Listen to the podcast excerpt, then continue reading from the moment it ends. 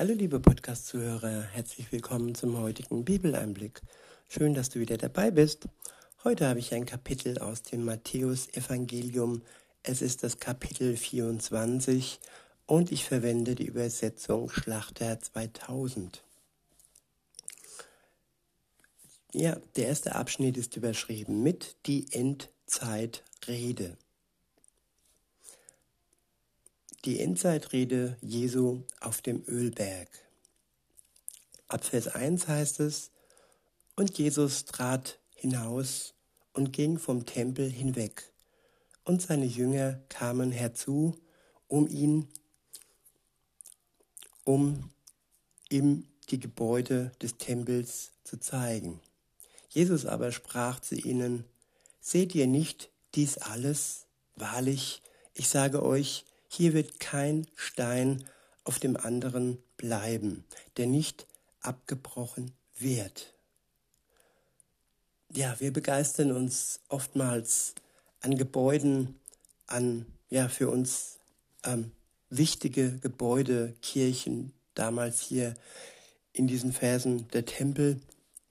Und Menschen schauen auf das, was ist, auf das Große, auf das Wunderbare aber Jesus hat sie darauf hingewiesen, dass all das, was wir sehen, sind es jetzt die Gebäuden, sind es der Tempel, ist es eine Kirche, alles wird irgendwann nicht mehr existieren. Weiter heißt es, wahrlich, ich sage euch, hier wird kein Stein auf dem anderen bleiben, der nicht abgebrochen wird. Als ihr aber auf dem Ölberg saß, traten die Jünger allein zu ihm und sprachen, Sage uns, wann wird dies geschehen und was wird das Zeichen deiner Wiederkunft und das Ende der Weltzeit sein? Der nächste Abschnitt ist überschrieben mit Verführungen und Nöte in der Endzeit. Ab Vers 4 heißt es, und Jesus antwortete und sprach zu ihnen, Habt acht, dass euch niemand verführt. Denn viele werden unter meinem Namen kommen und sagen, ich bin der Christus. Und sie werden viele verführen. Ihr werdet aber von Kriegen und Kriegsgerüchten hören. Habt acht, erschreckt nicht, denn dies alles muss geschehen, aber es ist noch nicht das Ende. Denn ein Heidenvolk wird sich gegen das andere erheben und ein Königreich gegen das andere. Und es werden hier und dort Hungersnöte, Seuchen und Erdbeben geschehen. Dies alles ist der Anfang der Wehen. Dann wird man euch der Drangsal preisgeben und euch töten. Und ihr werdet gehasst sein von allen Heiden, von allen Heidenvölkern um meines Namens willen. Und dann werden viel Anstoß, werden viele Anstoß nehmen, einander verraten und einander hassen. Und es werden viele falsche Propheten auftreten und werden viele verführen. Ja, Verführung hat etwas mit Lüge zu tun. Man bekommt die Lüge schmackhaft gemacht und man verliert den Kontakt zu Gott. Jeder, der verführt ist, der hat keinen klaren Blick mehr. Der ist, ja, der Lüge verfallen. Und damit das nicht geschieht, müssen wir immer, dürfen wir immer einen Blick auf die Wahrheit Gottes behalten, damit wir unterscheiden, was wahr ist und was gelogen ist. Und damit wir nicht verführbar sind, gibt uns Gott noch seinen Geist, der uns stärkt, der uns wach macht, der uns Weisheit gibt und der uns ja praktisch die wahre ähm, ja, Hilfe gibt, um zu widerstehen. Weiter heißt es in Vers 10, und dann werden viele Anstoß nehmen, einander verraten und einander hassen. Und es werden viele falsche Propheten auftreten und werden viele verführen. Und weil die Gesetzlosigkeit überhand nimmt, wird die Liebe in vielen erkalten. Kälte und Lieblosigkeit, das ist ein, ja, ein Zeichen der Endzeit, dass die Menschen die Liebe verlieren, den Kontakt zu Gott äh, nicht mehr aufrechterhalten und ohne ihn, ohne Liebe durchs Leben ziehen. In Vers 13 heißt es, wer aber ausharrt bis ans Ende, der wird gerettet werden. Ja, ausharren bis zum Ende. Zusammenhalten. Ja, an der Hand halten, sich umarmen, für andere da sein, gerade dann, wenn sie schwach werden, uns gegenseitig stärken, ermutigen zum Ausharren, egal wie schwer es wird, egal welche Anzeichen zu sehen sind, das Ende wird kommen, auch wenn es ein Ende mit Schrecken ist, so wird ja das, was danach kommt, das Reich Gottes, wenn er wiederkommt, herrlich sein, wunderbar sein und wir müssen dann nicht mehr trauern, nicht mehr weinen und es wird keine Krankheit mehr geben. Wir werden dann einfach nur noch glücklich sein, mit Gott zusammen hinein in die Ewigkeit. Vorausgesetzt, dass wir mit ihm in Verbindung stehen, sein Geist in uns Wohnung genommen hat und wir das zugelassen haben, dass er in unser Leben kommt und zuvor erkannt haben, was uns von ihm trennt, nämlich unsere Sünde und erkannt haben, dass er genau aus diesem Grund für uns gestorben ist, damit wir frei werden können von unserer Schuld. Er, der Schuldlose, starb für die Sünder, damit sie durch ihn, durch diese Tat und durch den Glauben daran erlöst werden können. Ab Vers 14 heißt es, und dieses Evangelium vom Reich wird in der ganzen Welt verkündet werden, zum Zeugnis für alle Heidenvölker, und dann wird das Ende kommen. Ich wiederhole nochmal Vers 14. Und dieses Evangelium vom Reich wird in der ganzen Welt verkündet werden, zum Zeugnis für alle Heidenvölker, und dann wird das Ende kommen. Die Verkündigung ist noch am Laufen. Die Zeit der Gnade ist noch nicht zu Ende. Es wird den ganzen Heidenvölkern noch verkündet werden. Und wenn alle von Jesus erfahren haben, von seiner Gnade, von seiner Liebe, dann wird das Ende kommen. Und vorher herrscht noch die große Drangsal. So die nächste Überschrift. Ab Vers 15 heißt es, wenn ihr nun den Gräuel der Verwüstung, von dem durch den Propheten Daniel geredet wurde, an heiliger Stätte stehen seht, wer liest, der achtet darauf, dann fliehe auf die Berge Wer in Juda ist, wer auf dem Dach ist, der steige nicht hinab, um etwas aus seinem Haus zu holen. Und wer auf dem Feld ist, der kehre nicht zurück, um seine Kleider zu holen. Wehe aber den Schwangeren und den Stillenden in jenen Tagen. Bittet aber, dass eure Flucht nicht im Winter noch am Sabbat geschieht denn dann wird eine große Drangsal sein, wie von Anfang der Welt an bis jetzt keine gewesen ist und auch keine mehr kommen wird. Und wenn jene Tage nicht verkürzt würden, so würde kein Fleisch gerettet werden. Aber um der Auserwählten willen sollen jene Tage verkürzt werden. Und hier scheint die Gnade Gottes wieder hervor.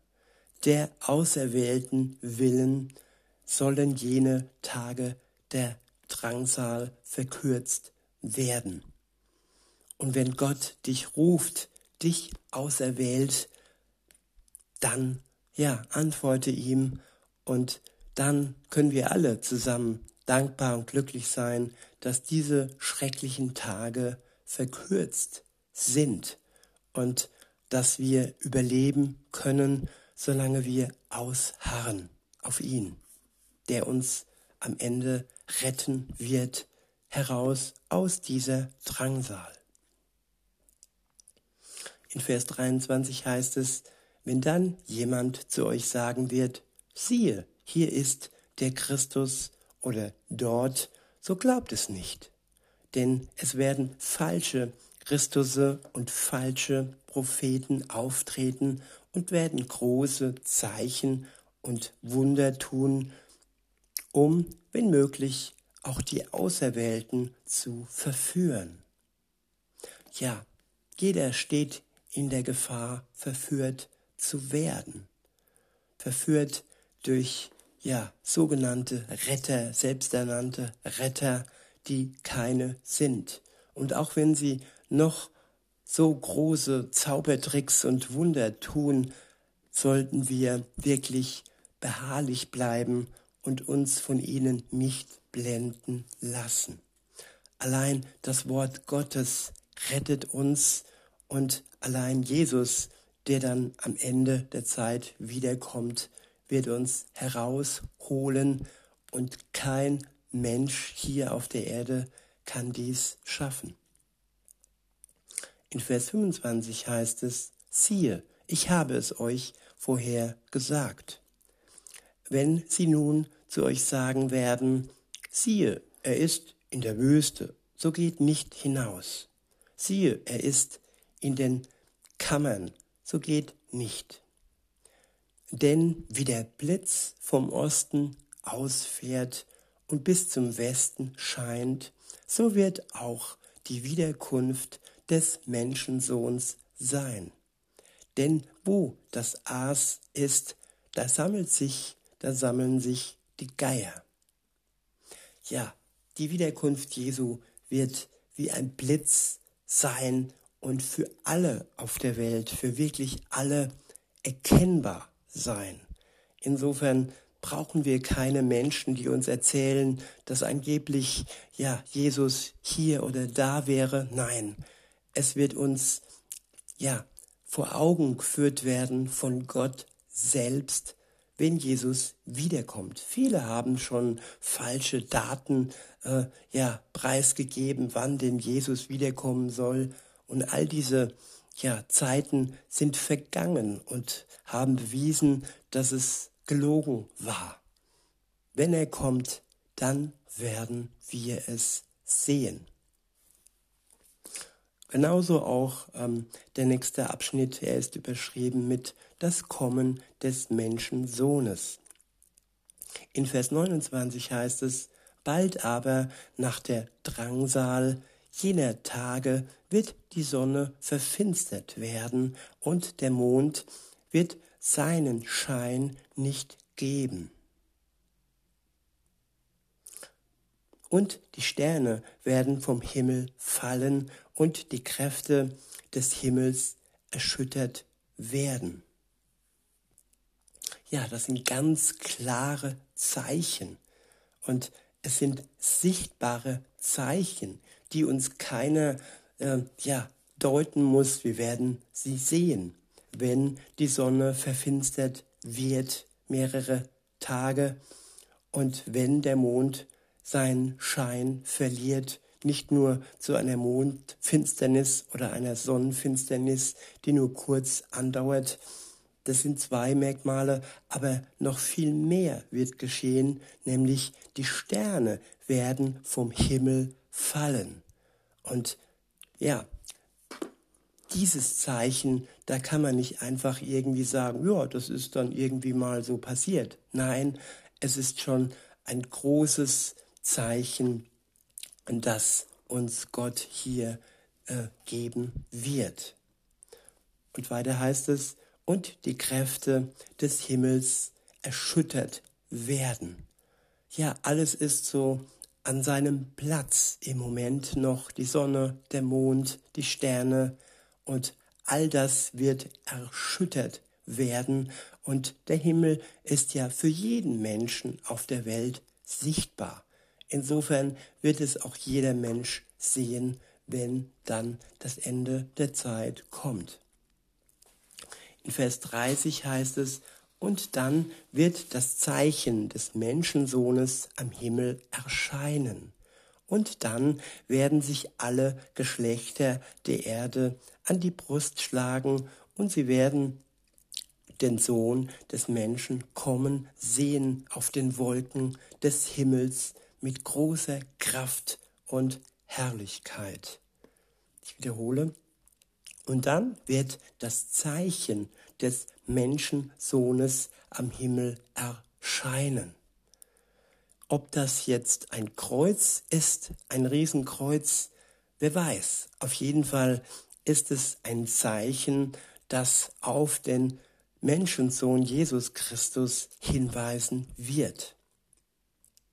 Und dann werden sich alle an die Brust schlagen und sie werden den Sohn des Menschen kommen sehen auf den Wolken des Himmels mit großer Kraft und Herrlichkeit. Ja, wir werden es sehen. Es ist gewiss, dass er wiederkommt mit großer Kraft und Herrlichkeit.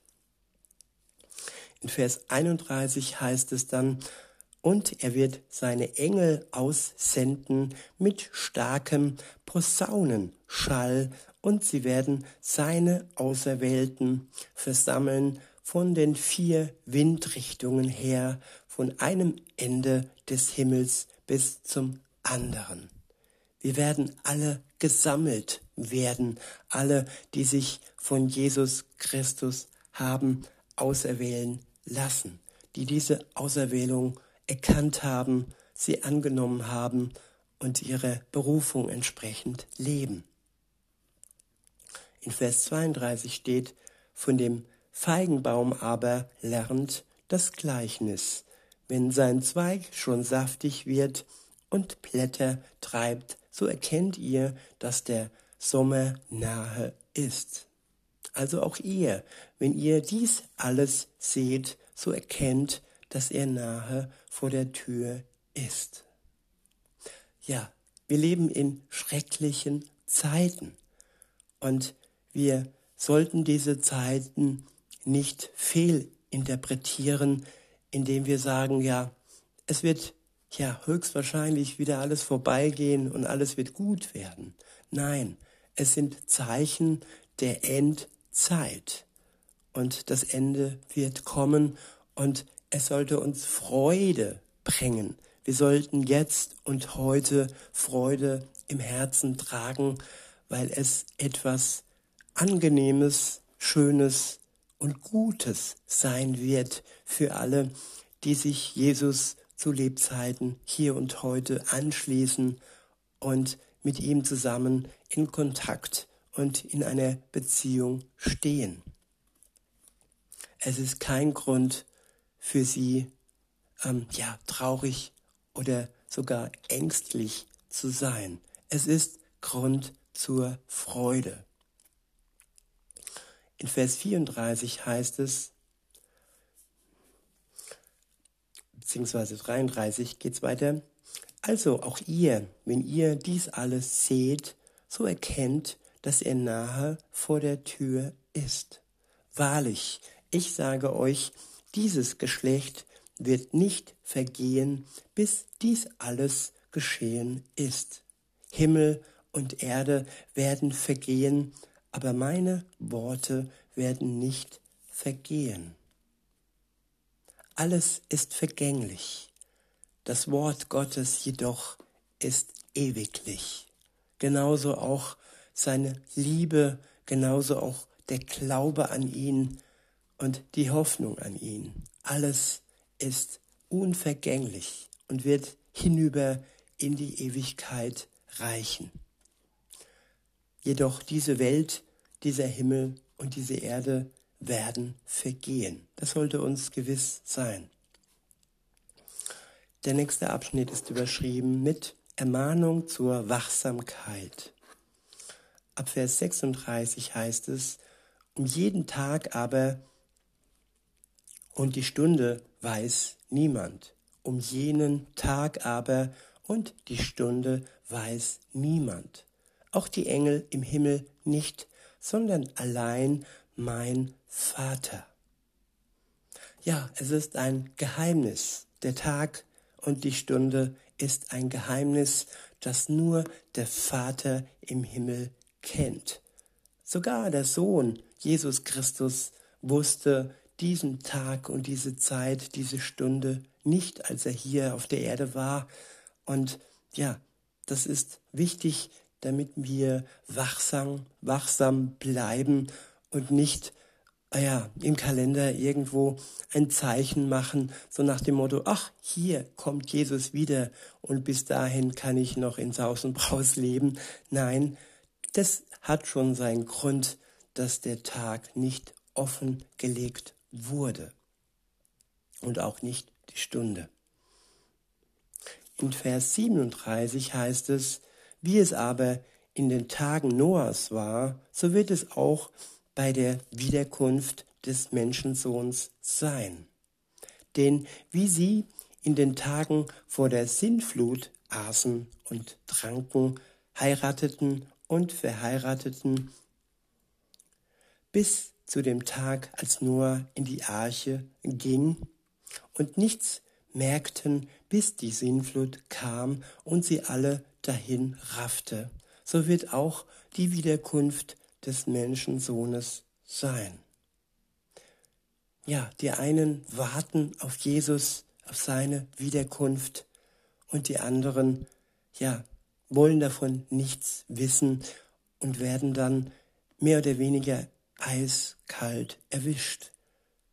Aber die Zeit ist noch nicht zu Ende jetzt in diesem Moment, weil Gottes Gnade und ja, die Zeit der Gnade noch am Laufen ist, genau für diese Menschen, die noch nicht wissen wollen, dass es ein Ende hat. Für diese Menschen, die noch keine Beziehung haben zu Jesus, vielleicht auch du, liebe Zuhörerin, lieber Zuhörer, und ja, genau auch auf dich wartet Jesus, bis er dann wiederkommt, bis du dann wirklich in deinem Herzen ja dieses Angebot bekommen hast und hoffentlich in Anspruch nimmst, es annimmst und glücklich bist ab dem Moment, wo du in Verbindung mit Jesus stehst. Weiter heißt es, in Vers 40, dann werden zwei auf dem Feld sein, der eine wird genommen und der andere wird zurückgelassen. Zwei werden auf der Mühle mahlen, eine wird genommen und die andere wird zurückgelassen. So wacht, so wacht nun, da ihr nicht wisst, in welcher Stunde euer Herr kommt das aber erkennt.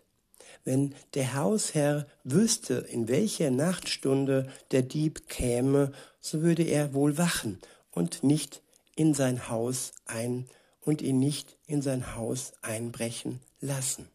Darum seid auch ihr bereit, denn der Sohn des Menschen kommt zu einer Stunde, da ihr es nicht meint.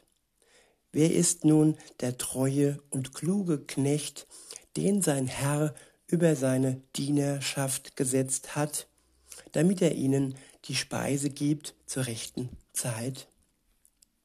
Glückselig ist jener Knecht, den sein Herr, wenn er kommt, bei solchem Tun finden wird. Wahrlich, ich sage euch, er wird ihn über alle seine Güter setzen. Wenn aber jener böse Knecht in seinem Herzen spricht, mein Herr säumt zu kommen, mein Herr kommt noch nicht, übersetzt, und fängt an und anfängt, die Mitknechte zu schlagen und mit den Schlemmern zu essen und zu trinken, so wird der Herr jenes Knechtes an einem Tag kommen, da er es nicht erwartet, und zu einer Stunde, die er nicht kennt, und wird ihn entzweihauen und ihm seinen Teil mit den Heuchlern geben. Da wird das Heulen und Zähneknirschen sein. Ja, in diesem Sinne wünsche ich uns allen, dass wir wachsam sind und die Freude uns antreibt und nicht die Angst. Denn die Angst ist nicht nötig, weil es Grund zur Freude ist, dass Jesus bald wieder kommt. In diesem Sinne wünsche ich euch noch einen schönen Tag und sag bis denne.